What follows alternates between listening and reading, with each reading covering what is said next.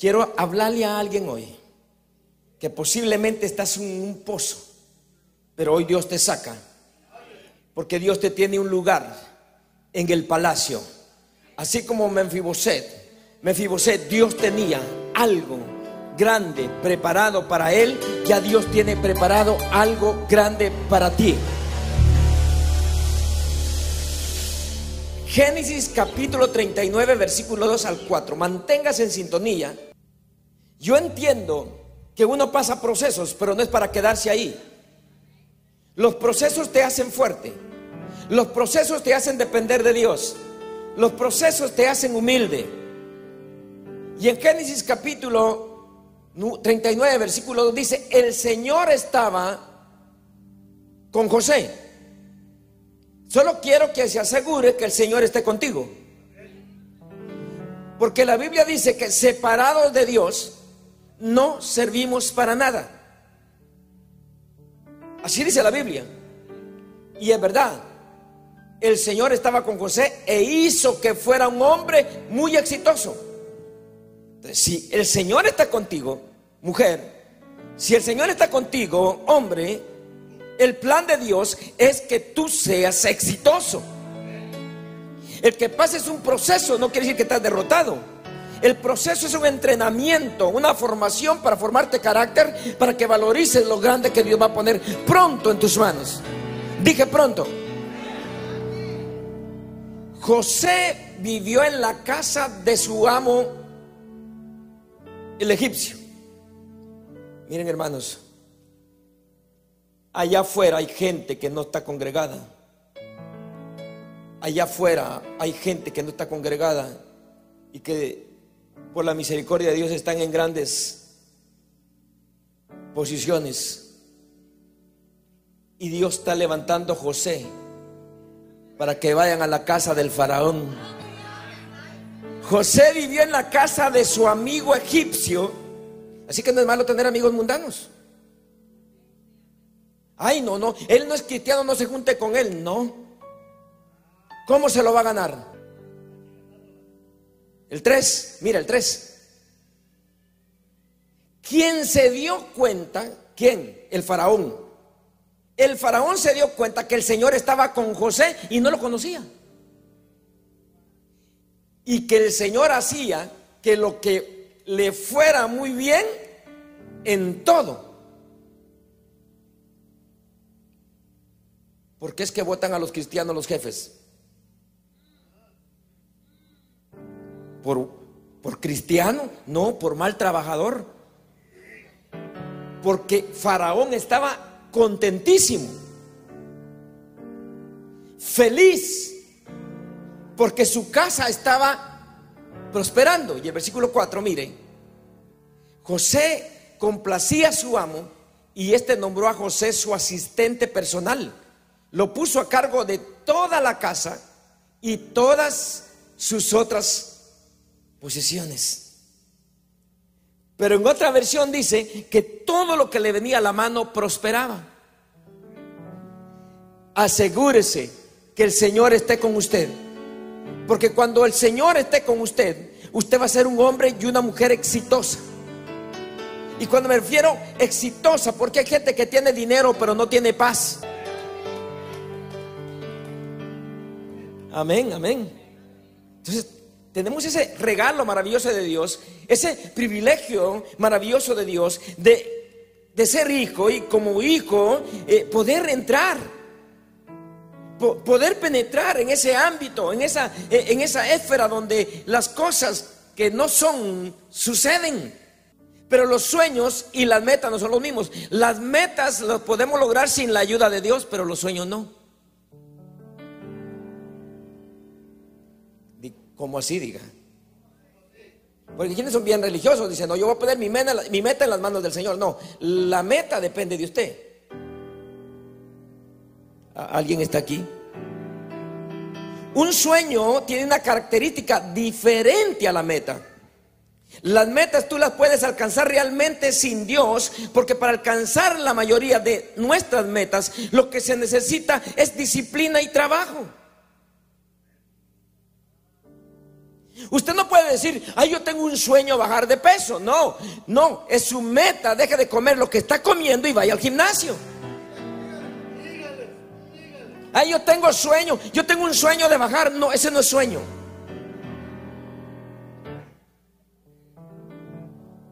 Hermanos, yo, miren, por mucho tiempo yo vi eso, vimos eso, y, en ese tiempo, pues como que yo decía, wow, pero ahora yo, yo no creo eso. Si alguien viene aquí a mí a decirme, pastor, ore por mí para que yo baje de peso, no voy a orar, no va a funcionar mi oración. le funciona mi consejo, deje de comer las doble pupusas y las doble hamburguesas. Y comience a ir al gimnasio, porque hermano, un sueño no es lo mismo que una meta. Que se le viene con una sonrisita esa guapa que usted tiene a su hermano ahí, una, una sonrisa guapa. Entonces las metas se pueden alcanzar basadas en disciplina y trabajo. Entonces rebajar de peso no es un sueño, diga, sino una meta. Y ya sabe qué necesita usted para bajar. Porque el sueño era que él iba a gobernar sobre sus hermanos. Pero para que eso sucediera, tenían que morirse los once. Porque cuando se moría el primero, el segundo era el que adquiría el poder. esa no es una meta, ese es un sueño.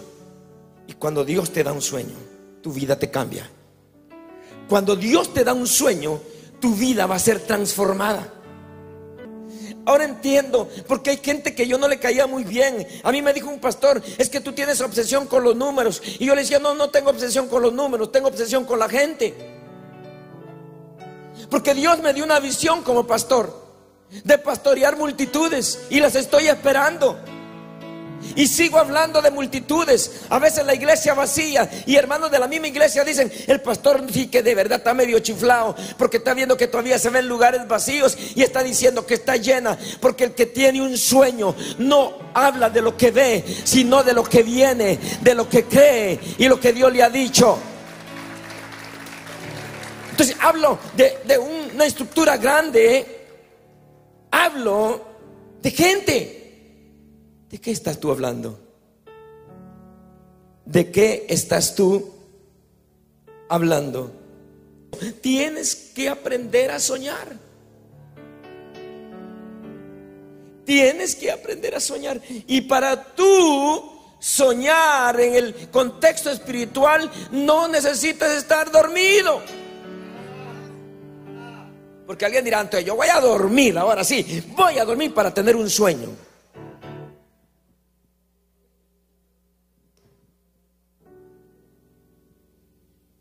Tienes que entender que no todo el mundo te va a entender y no todo el mundo va a interpretar tu sueño.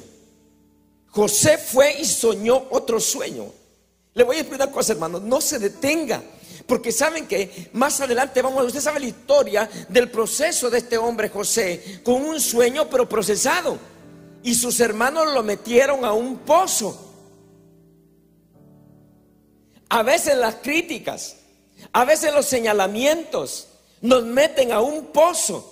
Pero el pozo no es para que te quedes ahí. Si tienes al Señor, Él te va a hacer prosperar y Él te va a sacar y va a poner tus pies sobre piedra para que tú tengas un lugar estable donde poder edificar.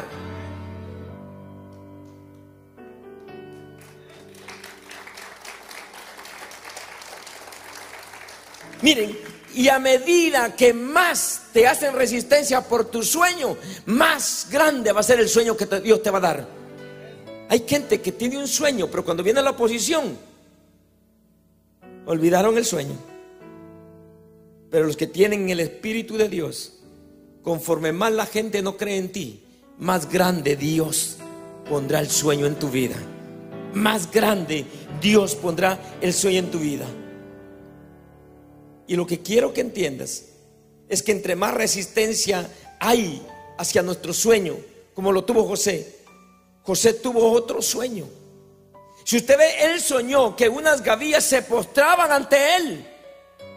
Ahora le pregunto, ¿dónde estaban esas gavillas? ¿Dónde se crecieron? En la tierra. Yo nunca he visto una gavilla volando. Eran manojos que se crecieron en la tierra.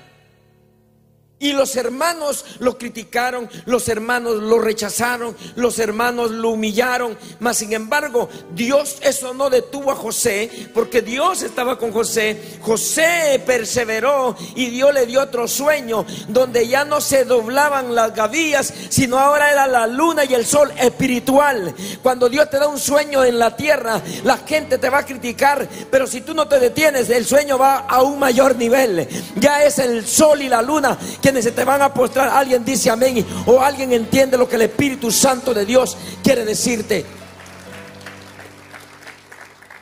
Necesitamos levantarnos de ahí. No podemos estar, venir al culto, hoy terminó y ya mañana seguimos lo mismo. ¿Qué queremos alcanzar? ¿Qué queremos llegar a ser?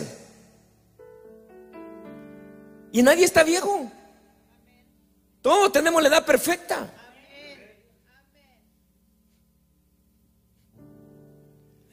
Hay, gente que dice, no, no, esto es para este muchacho porque no, tiene la edad perfecta. Abraham no dijo, ay, ay, estoy viejo yo para tener.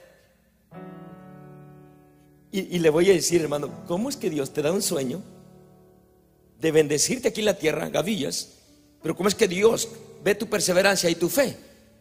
Y Dios te da un sueño más grande, porque ya te voy a decir a quién Dios le dio un sueño más grande y lo llevó a un nivel más grande.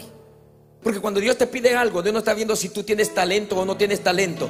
Tú tienes que obedecer y punto. Y Dios te va a respaldar porque cuando Dios pone un sueño en ti y tú caminas sobre ese sueño, te va a cumplir, se va a cumplir lo que Dios puso en tu vida. Y se revelaron. Pero un día Dios le dijo, vas a tener hijos. Y los tuvo. Pero otro día le dijo, yo te voy a dar una descendencia espiritual. Le dijo que iba a tener hijos como las estrellas. Sueño natural, dos hijos.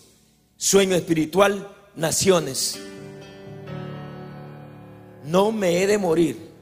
Mis ojos no se han de cerrar hasta que yo vea el cumplimiento del sueño de Dios en mi vida, del sueño de Dios en tu vida, del sueño de Dios como iglesia, del sueño de Dios como familia. Alguien dice amén, no te detengas, no te duermas, no sea religioso que te congregues solo por congregarte. Tiene que haber una transformación en tu vida, porque la palabra de Dios no regresa vacía.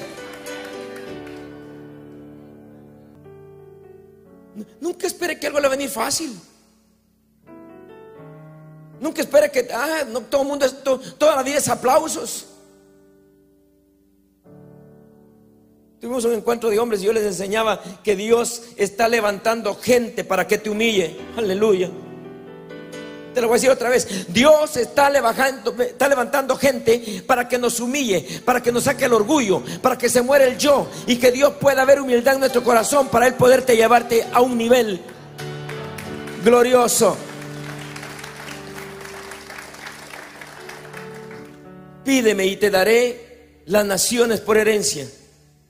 Dios quiere elevar tus sueños de la condición natural a lo espiritual para que puedas ver que el sueño de Dios sobre ti es más grande.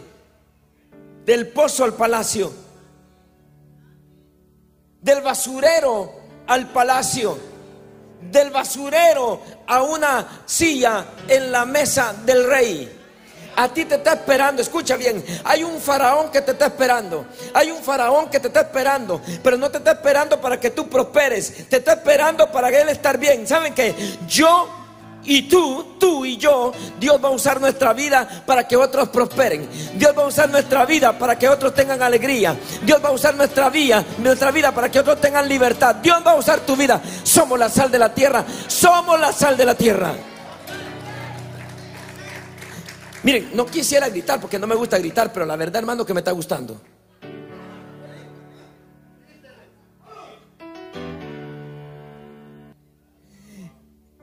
Wow. Yo quiero que, yo, no quiero soñar, yo, yo quiero que Dios sueñe a través de mí. Yo quiero ser el canal. Yo, yo quiero ser el vaso. Señor, Señor, mira, mis sueños son pequeñitos, Señor. embarázame de un sueño. Mira, antes, antes que tú suenes, eh, tú esperes el embarazo de, de, un niño, de una niña, por ahí viene, pero embarázate del sueño de Dios. Y sabes una cosa, la palabra de Dios es el esperma que viene a nuestra vida, nos, nos, nos embaraza y a, los, y a, los, nueve meses, a los cuatro meses, a los siete meses, das a luz cosas que tú dices, wow, wow, wow, y te traga la cabeza admirado por lo que Dios está haciendo en tu vida.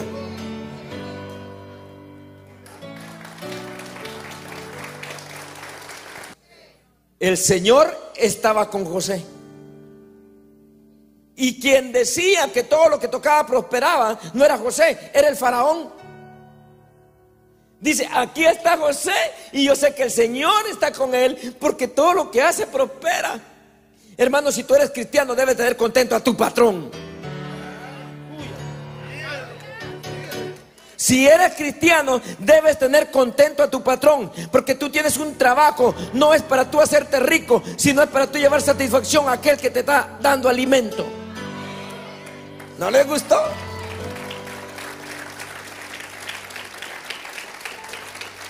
Yo creo, hermano, que nosotros los cristianos debemos tener una excelente relación con los patrones. Llegan temprano, se van cinco minutos tarde, aleluya.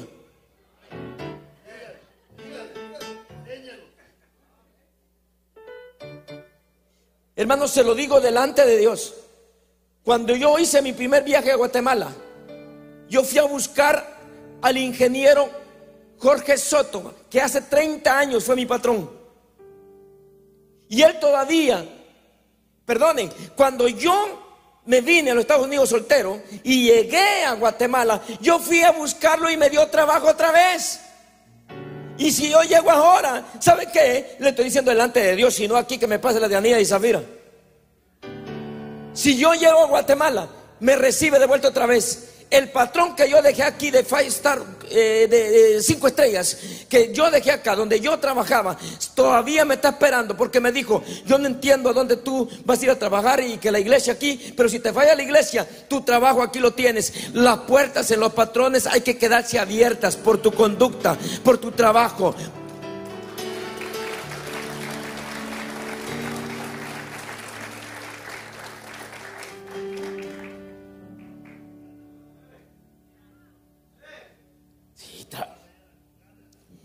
Miren, si yo, miren, si yo fuera el faraón, miren, eh, poneme música de, alegre, no, mire, mire, si yo fuera el faraón y yo veo a José trabajando allá, yo estoy, ¿sabes que estoy tranquilo. Todo el, el Señor está con él, porque todo lo que toca prospera. Mire que el que tenía el gozo era el faraón, ¿Por qué? Por la unción de José. Cuando tú tienes un sueño, no solamente va a ser bendecido tú y tu casa, sino va a ser bendecido tu entorno. Porque cuando tú tienes un sueño terrenal de gavillas, es bendecida tu familia. Pero cuando el sol y la luna se postran, bendices a todas tus generaciones y a todas las personas que están en tu entorno. Alguien le da un aplauso a Cristo. Yo imagino, eh, aleluya, Tico. Yo imagino a Tico ahí como jefe de, su empresa y, sus trabajadores. Y Tico diciendo, no, este todo, todo lo que hace prospera. O dirá Tico, todo este todo lo que hace lo, lo destruye. Aleluya.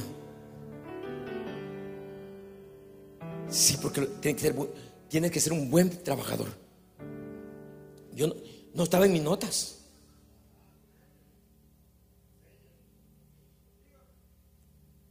Todo lo que tocas, si el Señor está contigo, tiene que prosperar. Tienes que aprender a hacer todo lo que está al alcance de tu mano. Potifar estaba Potifar estaba contento. Porque todo lo que José ponía en sus manos prosperaba. ¿Qué es lo que Dios ha puesto en tu mano? ¿Se recuerdan cuando aquella viuda llegó a decirle a, al profeta Eliseo, profeta, mi marido se murió, me dejó en edad y me están quitando a mis hijos. Y estoy preocupada, profeta, estaba en el pozo. Le dije que del pozo al palacio. Y le dijo, miren hermano, y le dijo el profeta, no le digo, ay, tené, mira, para que te ayude, no, nada. Así que no se va a poner usted medio, medio enojado conmigo cuando venga conmigo y no le dé nada. Eliseo no le dio nada. Le dijo, mujer, que aquella mujer llegó en ruinas que no tenía nada, pero Moisés le dijo, ¿qué tienes? En tu casa, en tu mano. Ah, le dijo un poquito de aceite y un poquito de harina. Ahora le dijo, mira, le dijo, ve a prestar, tienes amigos. Tiene que tener amigos, si no, no le prestan nada. Ve a buscar y presta todas las vasijas que puedas. No le dijo hasta dónde, el límite usted lo pone. Y aquella mujer fue y prestó todo. Y con lo poquito que tenía, porque todo lo poco que tiene Dios lo hace prosperar en tus manos. No digas, ay, es que yo miren aquel millonario, con un dólar que tengas, tú tienes semilla. Todo lo que tengas en tus manos tiene que prosperar. Y aquella mujer Miren, no se hizo más rica porque ya no, tuvo más amigos, ya no prestó. Se le terminaron las vasijas y ahí cesó el aceite. Pero dice que le alcanzó para pagar la deuda y con el resto vivió súper bien, súper chévere todo el resto de su vida.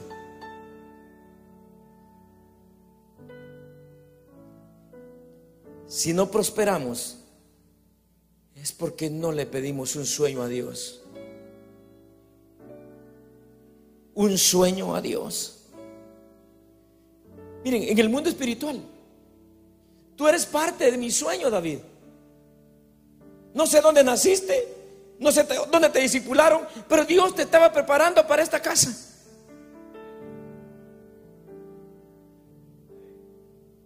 Y, y Dios me ha dado los mejores. Dios me ha dado la mejor gente. Pero tienes que aprender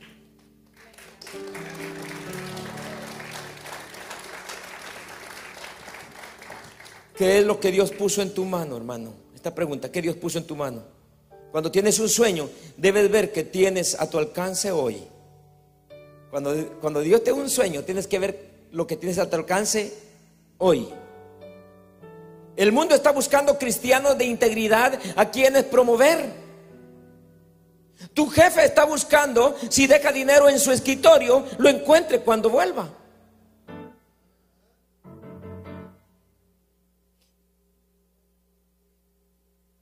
Yo no le voy a decir que me contaron. No, yo soy testigo de gente que comenzó a poner sus compañías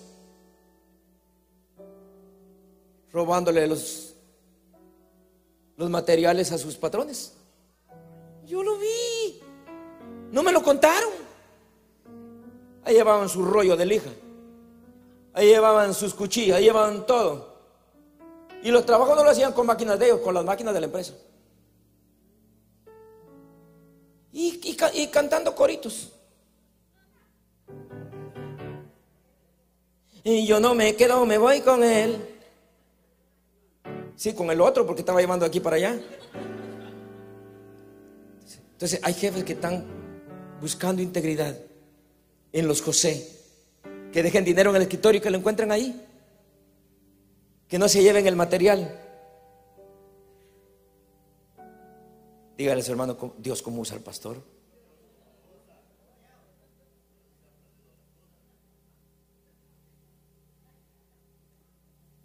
Es más importante. Mm. Porque algo más importante que el talento es la integridad. Sabemos que el faraón tuvo dos sueños. Y lo interesante es que Dios le da a Faraón, un impío, que no sirve a Dios, un sueño que solo un hombre de Dios puede interpretarlo. ¿Alguien está aquí? Lo interesante es que encontró, no encontró a nadie, los buscó. Y tienes que entender que hay gente allá afuera que Dios les ha dado un sueño o sueños y no pueden dormir porque no encuentran un José que se lo interprete. ¿Dónde están los José? Hoy llámese José, quítese el nombre, por hoy llámese José. Debes saber que tu vida solo Dios es quien te puede dar la respuesta. Cuando tú estudias la vida de Pablo, escucha esto interesante, y ves su desarrollo, te das cuenta que al principio Pablo decía, yo y Cristo. Luego dice, Cristo y yo. Porque la revelación nos va, nos va haciendo que crezcamos y que desarrollemos y que maduremos. Al primero, primero él decía, yo y Cristo. Ya después, Cristo y yo. Ya ahorita de último dice, ya no vivo yo. Nada se puede realizar si no solamente a través de Dios. Debes saber que en tu vida solo Dios es quien te puede dar esa respuesta. Escuche bien, Génesis capítulo 37, versículo 23. Génesis 37, 23. Cuando José llegó a donde estaban sus hermanos, ellos le quitaron la túnica larga con mangas que tenía puesta. Y luego el otro versículo. Después lo arrojaron, escuché, y lo lanzaron al... Por eso le dije que no es malo que un día nos sintamos en el pozo. Pero no es para que vivamos en el pozo o nos muramos en el pozo. El pozo estaba vacío y no tenía ninguna gota de agua. Escuche bien esto. Un pozo es una trampa o una acechanza. Un pozo se relaciona con la destrucción. Satanás siempre quiere llevarnos a la cisterna. Y la gente está, están en la iglesia pero en la cisterna. Están en la iglesia, pero en el pozo. ¿Alguien está aquí? Nunca te quedes hundido. Escuche bien. Yo quiero que me, haga, como cuando hacemos au. Pero ponga su mano así. Pero apriétela, así como con coraje. Nunca te quedes hundido en los pozos de los procesos o en los pozos de las pruebas. Porque Dios tiene planes grandes para ti y no puso espíritu de cobardía en ti, sino de poder.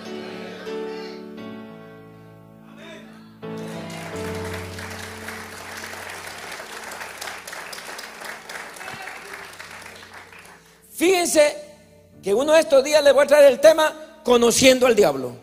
Ya que no quiere conocer a Dios, pues conozcamos al otro.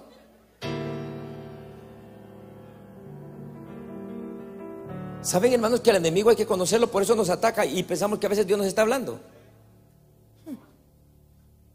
Hay hermanos que se dejan usar por el enemigo, se descuidaron y se llevan fácilmente a otro, porque el otro no tiene discernimiento y piensa que Dios es cierto y dice, Dios me está dirigiendo aquí siguiendo al diablo. Ajá. Y mire lo que dice 2 Corintios 2:11. Todo esto lo he hecho para que Satanás no se aproveche de, de nosotros, ya que todos conocemos muy bien sus planes. Ah, ¿Usted los conoce? Vamos aquí rapidito. Mire, tiene que estar aquí despertito. No me vaya a titubear porque le voy a Dice que, mire lo que dice. Ya que todos conocemos, usted tiene que conocer muy bien cuáles son los planes del diablo. ¿Cuál es el plan del diablo para tu vida? Dame uno. Destruirme. Ah, destruirme. Deme otro. Eh, otro. Dejarle a mi hijo como está. ¿Un, plan del diablo para tu vida? ¿Para tu vida? Eliminarme. Eliminarte. Alejarme de él. Sí, pero dígame algo, porque todo, eliminarme. Eh, Quitarme lo que tengo. Ah, ¿Y qué tenés? Paz. Ah, ok. Quitarme mis sueños. Quitar tu sueño. Sí, sí, hermano, hay tanta gente que Dios ha puesto sueños y llegaron al pozo y se les olvidó. Soñaban que iban a ser grandes y ahora están ahí muriéndose en la cisterna. ¿Sabe cuál es el plan del diablo? Que yo no me lleve bien con ustedes. El plan de Dios es Padre, así como tú y yo somos uno, que ellos sean uno. Así como tú y yo estamos conectados, que ellos también se conecten. Entonces, aquí se lo puede facilitar. Hay quienes ignoran los planes del enemigo y por eso andan peleando con la gente. El plan del diablo es que yo tenga enemistad con Omar. Ya no le hables a Omar. Pero el plan de Dios es que yo esté pegado a él. Aleluya.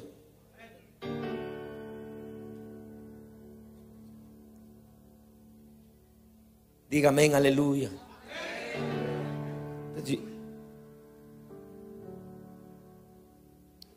¿Sabe una cosa? José fue vendido a la esclavitud por sus hermanos, que lo odiaban.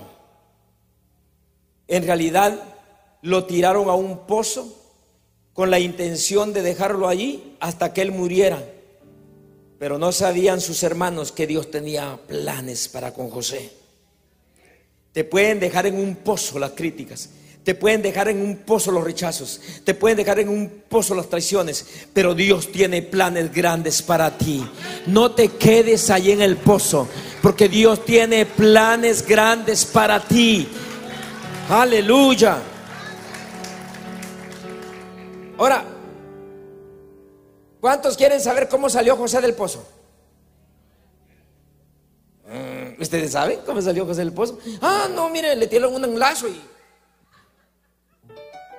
¿Cómo, salió José del pozo? Vamos a ver, vamos a ver. No, es muy, no es justo que esté preguntando lo que antes. ¿Cómo salió del pozo? Ni idea. Ni idea. Porque fíjese hermano que para salir del pozo no se necesita un, cable, no se necesita una escalera, es espiritual. Hoy le voy a dar el secreto cómo salir de los pozos. Porque ¿saben qué es lo que haces cuando caes a un pozo? ¿Cuál es tu condición emocional? Por eso en la tarde, en el otro servicio, voy a hablar cuando dijo David que me saques del pozo de la desesperación.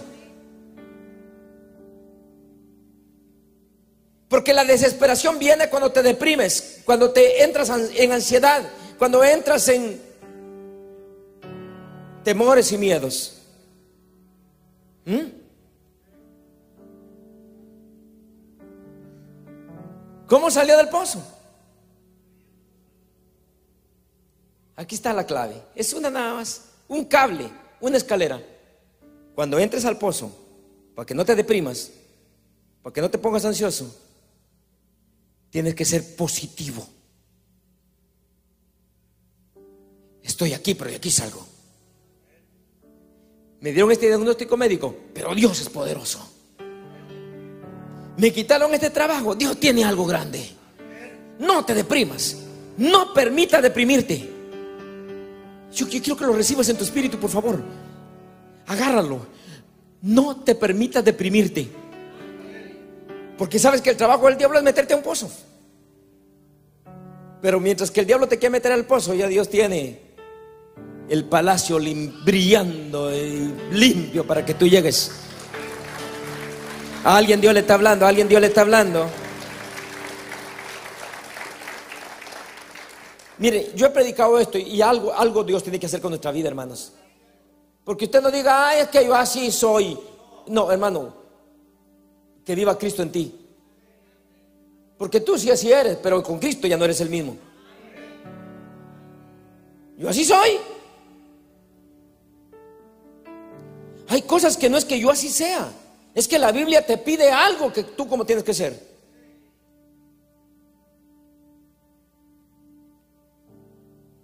Hoy tengo la respuesta para los muchos que me dicen, ay pastor, que no tengo el don de usted, ¿cómo usted perdona? ¿Saben qué? Es que no es que yo sea bueno, es que conozco la palabra de Dios y si yo no perdono, me voy a meter en un pozo.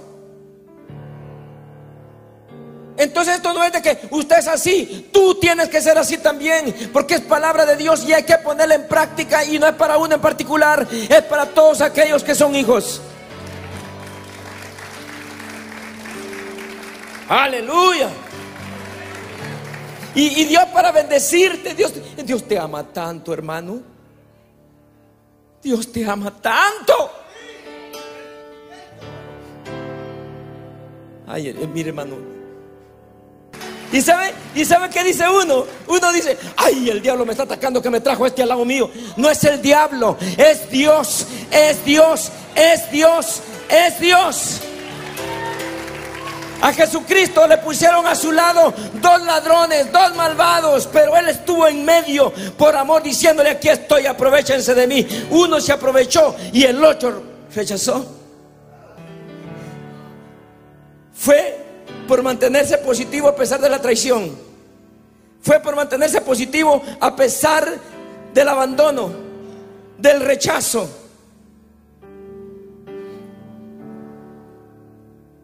Se negó a la amargura. Hermanos, todos los días nos pasan cosas para amargarnos. Todos los días. Alguien dice ahí, no, miren, me invitaron a una cerveza y yo me negué, está bien. Me invitaron a una copa de vino y yo me negué, está bien. Pero ¿por qué no te niegas a ser amargado? ¿Por qué no te niegas a ser resentido? Hermano, mire, Dios está haciendo algo grande.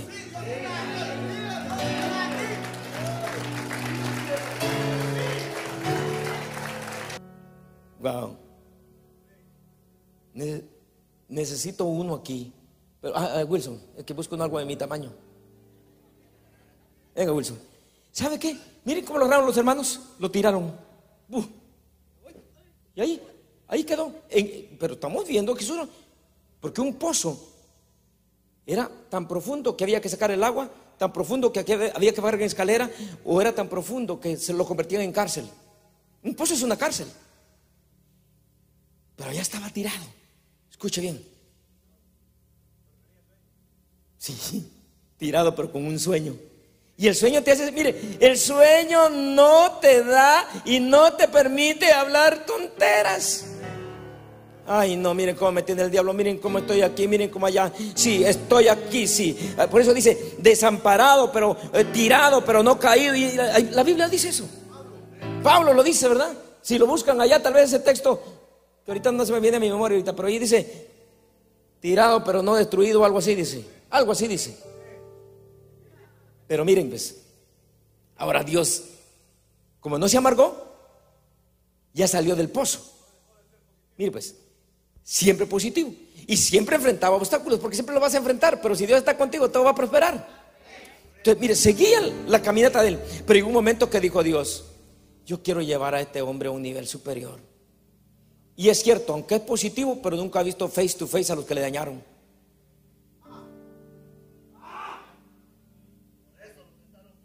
Espérame, espérame. Por eso, voy a perdonar, pero mejor si está allá por,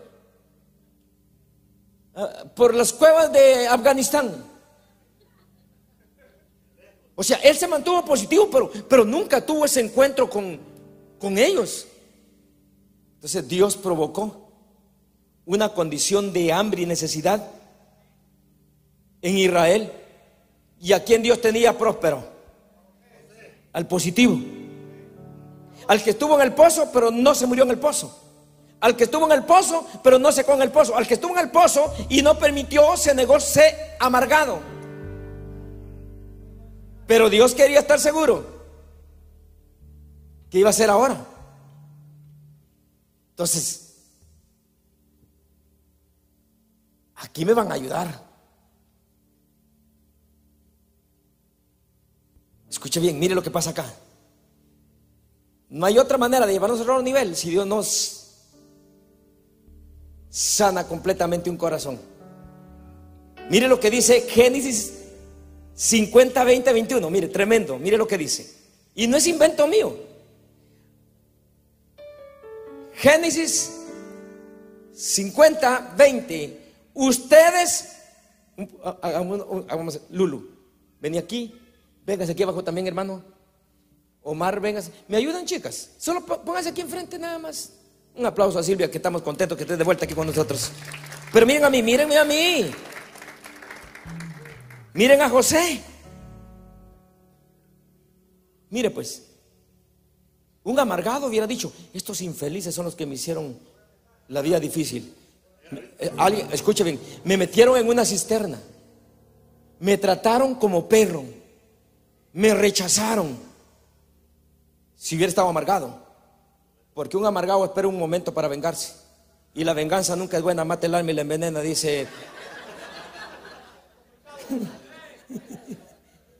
Escuche bien, estos tienen necesidad. Era la buena oportunidad para un amargado hacerlo. Mire. Pero Dios dijo, yo quiero llevar a mi hijo. Fíjese que Dios no era tanto que quería, no, era prosperar al que ya, más, al que era próspero. Por eso usted de repente dice, miren, ese tiene, yo no tengo nada todavía, voy todavía a la iglesia, y miren, ese tiene más todavía porque este es positivo y usted amargado.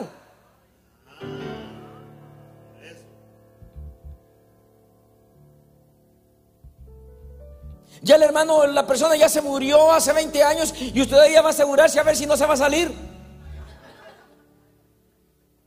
Ok, ahí quédense. Miren, ah, no, aquí está bien. Ustedes Oiga, escuche, ya José enfrente a ellos, ya está, ya los vio. Hermano, un corazón amargado, un corazón, un corazón resentido, todo el tiempo es, es, intermitente. Por rato, y de repente, que no lo mire nadie. Ok, ustedes, ustedes, de carácter, José, porque un amargado no quiere decir que no tiene carácter. Ustedes, ustedes Ustedes planearon hacerme daño. Cisterna. Me tiraron. Me rompieron mi ropa, me quitaron mi identidad, supuestamente. Ustedes planearon hacerme daño, pero Dios lo hizo para bien. Es más, I love you. ¿Saben por qué? Porque si ustedes no me rechazan, si ustedes no me odian, entonces yo no estuviera en este nivel.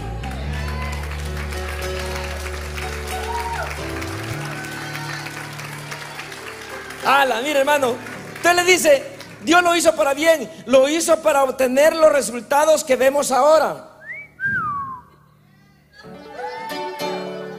Hasta, miren, hasta maquillados, los egipcios se maquillaban. Aleluya. Miren, Mire, me gusta, mire, lo hizo para obtener los resultados. Pañuelito, mire. Ustedes hambrientos, hubiera dicho el amargado, no, para ver los resultados que vemos ahora, para salvar la vida de mucha gente, incluyendo ustedes. O sea que yo no voy a hacer lo que ustedes hicieron conmigo. Yo quiero tratarlos bien. Y mire el, el siguiente versículo. No tengan miedo, yo no les voy a hacer daño. Porque el ladrón huye sin que nadie le persiga. No tengan miedo, yo los voy a mantener a ustedes. Ay, miren hermanos.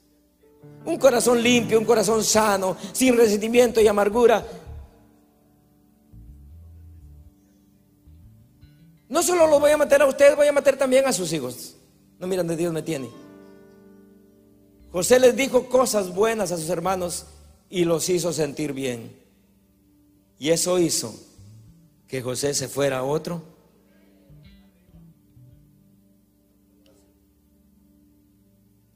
¿Cuánto hace que no le hablas a un tío?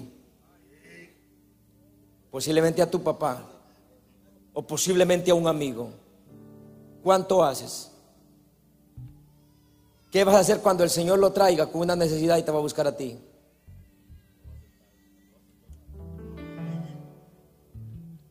Gracias. Denle un aplauso a ellos que me dieron a ayudar aquí.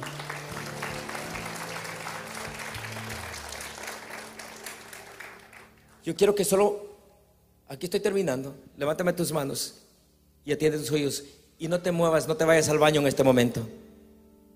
Ha llegado el tiempo de expandir tu fe. Ahora, que avances a ella y que crezcas. Porque vienen cosas nuevas para ti, dice el Señor.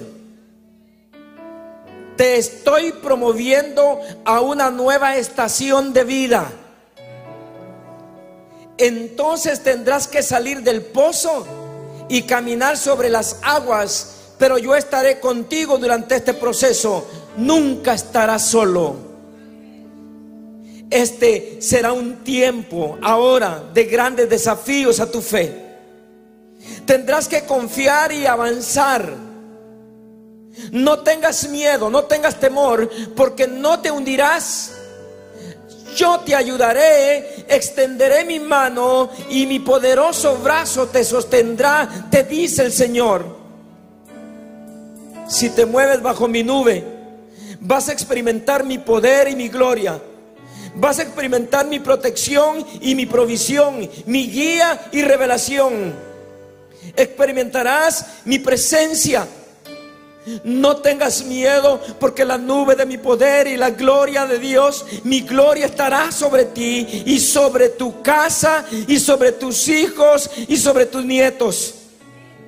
Y sobre todo lo que te he dado, solamente mantente bajo de ella. Procura no salirte, no tomar tus propias decisiones sin oír la voz y esperar en mi tiempo. Estoy llamando a gritar Estoy llamando a que des gritos de guerra, gritos de fe que harán caer al diablo y que provocarán su destrucción. El grito de tus labios es un arma de guerra.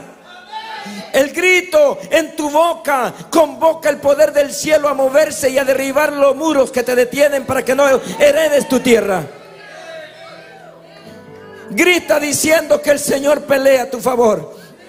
Grita en nombre de Jehová Sabot, el Dios de las huestes celestiales. Grita en el nombre del Shaddai, del Emanuel, de Jehová Jiret. El Señor Dios Todopoderoso grita y da voces porque grande es en medio de ti el Santo de Israel. Te profetizo que verás caer los muros que no te dejan ver tu sueño. Te profetizo que verás caer a tus enemigos. Y así conquistarás tu herencia, así conquistarás tu legado. Tus ojos lo verán, tus ojos lo verán, estoy seguro. Y te regocijas. Declara que el Señor, tu Dios, está contigo y todo lo que tú haces prospera. Dice el Señor que te está abriendo puertas. Muchas puertas para ti pero quiero revelarte el secreto de la acción de gracias. Cuando aprendes a dar gracias, haces que las puertas se mantengan abiertas para ti. Siempre. En el pasado te he abierto puertas, pero muchas veces no has sido agradecido y no has vuelto tu mirada para decir gracias y las puertas ya se te volvieron a cerrar. Pero hoy dice el Señor, yo te las abro nuevamente, pero ya aprendiste que siempre tienes que tener acción de gracias en tus labios. Pero ahora nuevamente te voy a abrir las puertas. Así que aprende a tener acciones de gracias, canciones de gratitud. Cada vez que entres por mis puertas, hazlo con alegría, hazlo con celebración. Yo soy Dios de celebración. Yo soy Dios de alegría. Yo soy Dios de júbilo y de fiestas. Este tiempo haré cosas grandes, dice el Señor, a tu favor. Declara que el Señor está contigo. La esterilidad no es mi propósito, dice el Señor, para tu vida. La pobreza no es el propósito para tu vida, dice el Señor. No es mi diseño. Rompe con mis planes para ti. Pero yo voy a quitar toda pobreza, toda esterilidad de tu vida ahora. Voy a hacerte muy fértil, voy a hacerte muy productivo, voy a ayudarte a experimentar mi abundancia, porque yo vine para que tengas vida y la tengas en abundancia. Alguien recibe esa palabra.